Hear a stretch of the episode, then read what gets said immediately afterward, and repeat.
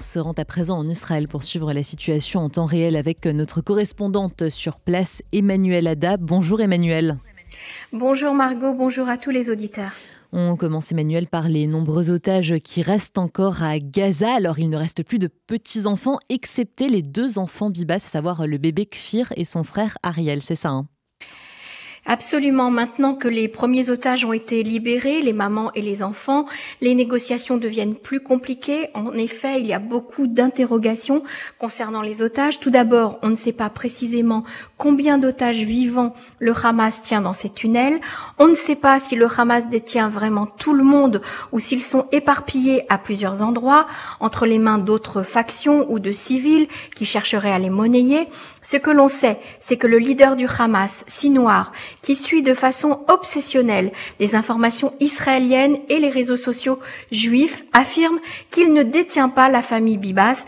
La maman et les bébés rouquins sont devenus des emblèmes, des symboles, les enfants de tout un peuple. Il affirme qu'ils sont aux mains d'une autre faction islamiste. A-t-il accès à eux? Peut-il négocier leur libération?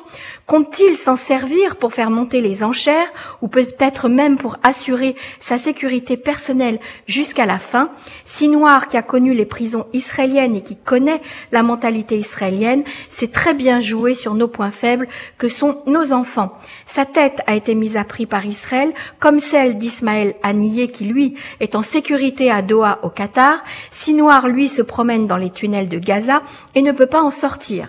Alors oui, les négociations continuent, oui, car la trêve est prolongée, mais les négociations deviennent de plus en plus tendues et Benjamin Netanyahu doit prendre des décisions très.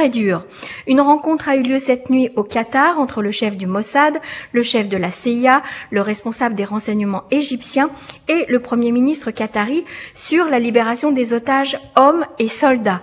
Pour le moment, le Hamas s'est dit prêt à libérer les soldats uniquement si les combats cessent définitivement sur du long terme. En Israël, cette condition est rejetée. Les pourparlers vont donc encore continuer intensément dans les prochaines heures.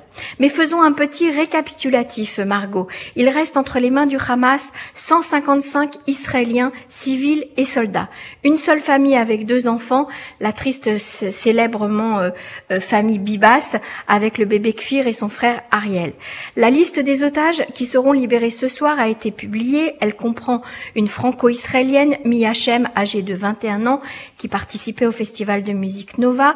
Euh, également quatre jeunes de 13 à 18 ans. Les autres sont des adultes de plus de 40 ans.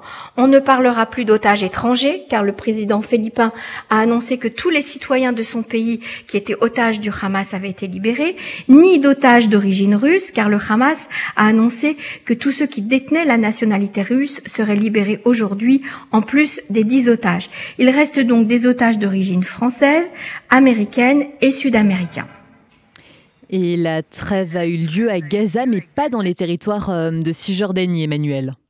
Exactement, la guerre se poursuit dans les territoires de Judée-Samarie, à Jenin en ce moment, à euh, qui a été déclarée zone de guerre. Chaque jour et chaque nuit, ce sont des combats incessants dans des quartiers truffés d'explosifs, dans des ruelles avec des snipers sur les toits des maisons. Tsahal recherche inlassablement des terroristes du Hamas ou d'autres factions qui se cachent au milieu de la population civile.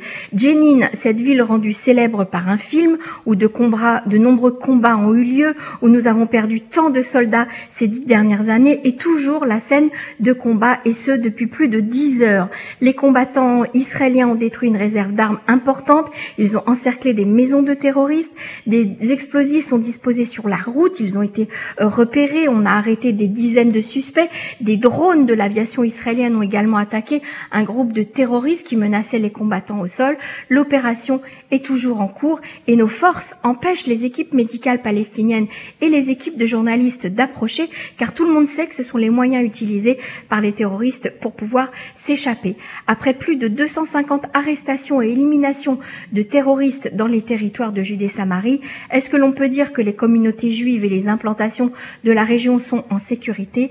Les semaines à venir nous le dirons. Et enfin, Emmanuel, le 29 novembre est une date symbolique pour les juifs du monde. Effectivement, le 29 novembre 1947, un vieux rêve de 2000 ans est devenu une réalité.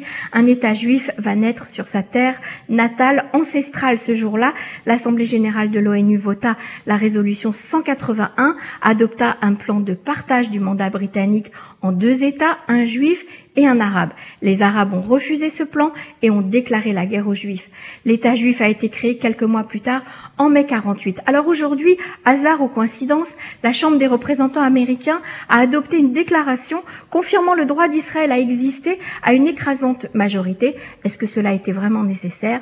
Deux députés ont voté contre. La représentante démocrate, l'américaine d'origine palestinienne Rachida Tlaib, qui est démocrate du Michigan, et le représentant républicain du Kentucky, Thomas Massey. Ils ont affirmé que tous les deux, euh, Israël n'avait pas besoin euh, d'exister.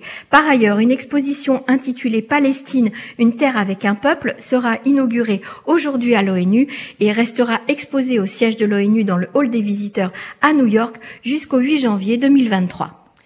Merci beaucoup Emmanuel Ada pour euh, toutes ces précisions. On vous retrouve demain midi sur RCJ. En attendant, très bonne journée à vous et bon courage à vous sur place en Israël. Si, merci Margot.